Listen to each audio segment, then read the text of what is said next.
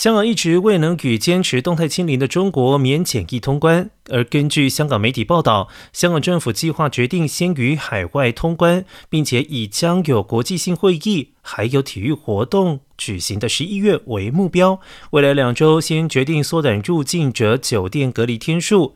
香港医务卫生局局长卢宠茂表示，港府会参照中国的健康码推出红黄码。红码适用于确诊者，黄码适用于入境者。持黄码者可以外出，但是不能够到餐厅等脱口罩的受限制场所。